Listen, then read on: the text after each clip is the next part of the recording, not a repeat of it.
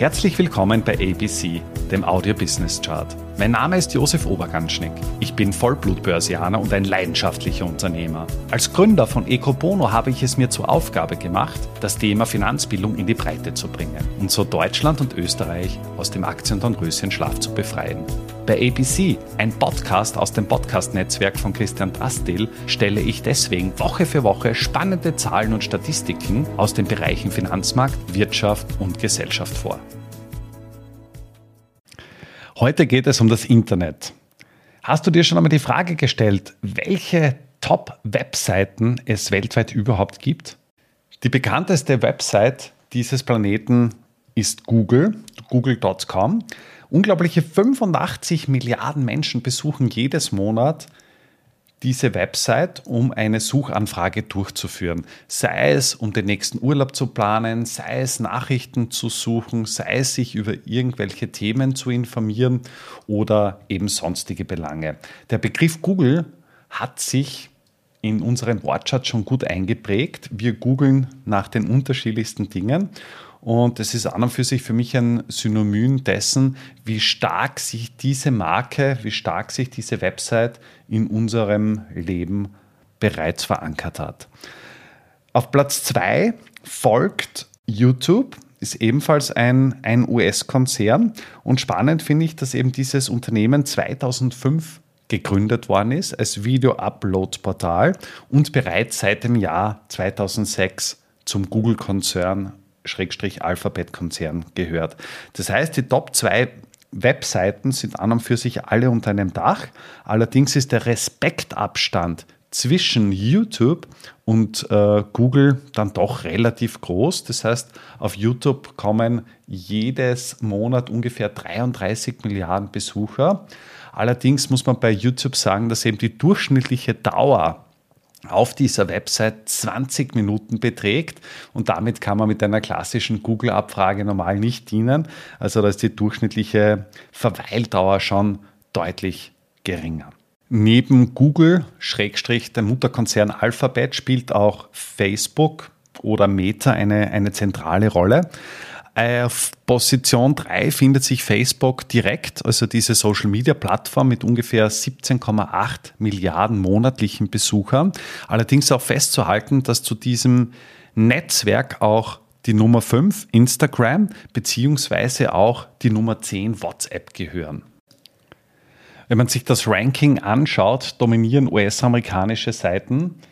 Acht von den Top 10 sind klassische US-Firmen. Und wenn man sich die Kategorien anschaut, dann bestimmt das Thema News und Medien mit elf Nennungen der Top 50 Webseiten vor den sozialen Medien mit zehn ja, absolut das Geschehen. Suchmaschinen kommen dann noch auf fünf und äh, wir haben auch das Thema Adult Entertainment mit fünf Nennungen und der Rest dann zurück. Wenn wir uns die Grafik noch ein bisschen im Detail anschauen, dann ist es eben so, dass eben Google und YouTube die beide zum Alphabet-Konzern gehören, eine absolut dominierende Rolle einnehmen und mehr monatlichen Traffic generieren als die 48 anderen Seiten, die sich in den Top 50 wiederfinden. Kommen wir zu einzelnen Bereichen. Wir haben hier beispielsweise Amazon mit ungefähr 2,6 Milliarden Aufrufen, ist mit Abstand der größte Marktplatz, also deutlich vor eBay mit 728 äh, Millionen. Wir haben da auch klingende Namen drauf, wie beispielsweise äh, Twitter, was eben durch die, durch die Übernahme von Elon Musk, beziehungsweise seit Oktober 2022 ist er dort auch in den Vorstand eingezogen, durchaus eine gewisse Medienpräsenz bekommen hat mit 6,8 Milliarden. Wir haben aber auch Themen wie LinkedIn mit 1,7 Milliarden oder TikTok mit 1,88.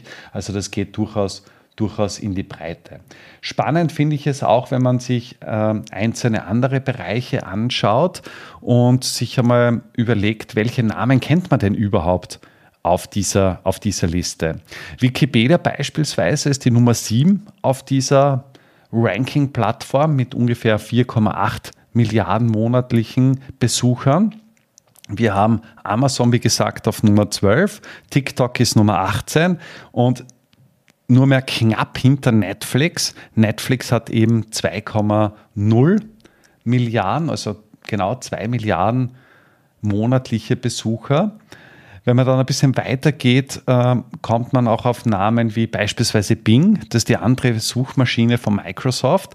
Wenn man das vergleicht, Bing hat 1,2 Milliarden Aufrufe pro Monat versus eben diese 85,1 von, von Google. Pinterest ist ebenfalls gerade bei, bei jungen Leuten wahrscheinlich in, ja, populär, liegt auf Rang 35 mit ungefähr einer Billion Zurufe. Und dann haben wir noch das Thema Zoom. Zoom hat ja gerade eine absolute Hochkonjunktur im Jahr 2020-21 erhalten, war damals sogar die 15 meist aufgerufene Website äh, dieser Welt. Und im Jahr 2022 ist es eben unter Anführungszeichen vom Ranking her zu einem Absturz gekommen. Das heißt, Zoom rangiert jetzt nur mehr auf Rang 36. Ja, auf Platz 50 ist noch eine, ein Newspaper mit CNN, vielleicht auch bekannt aus den, aus den ganzen Nachrichtenbereich ist an und für sich ein sehr guter, guter Sender und Informationsquelle, was uns sich vor allem im Finanzbereich durchaus, durch, äh, durchaus bewährt hat. Kommen wir jetzt noch einmal zum Branchenprimus, zu Google. Google hat mittlerweile äh, 187.000 Mitarbeiter im ganzen Konzern und ist eines von lediglich vier Unternehmen, welches einen Börsenwert von mehr als einer Billion, also sprich 1000 Milliarden Dollar aufweist. Amazon ist da irgendwo an der Kippe, also aktuell knapp unter einer Billion. Und wenn man das jetzt nur mal vergleicht, Google macht einen Umsatz von 257 Milliarden und dieser Umsatz hat sich seit dem Jahr 2014 ungefähr vervierfacht.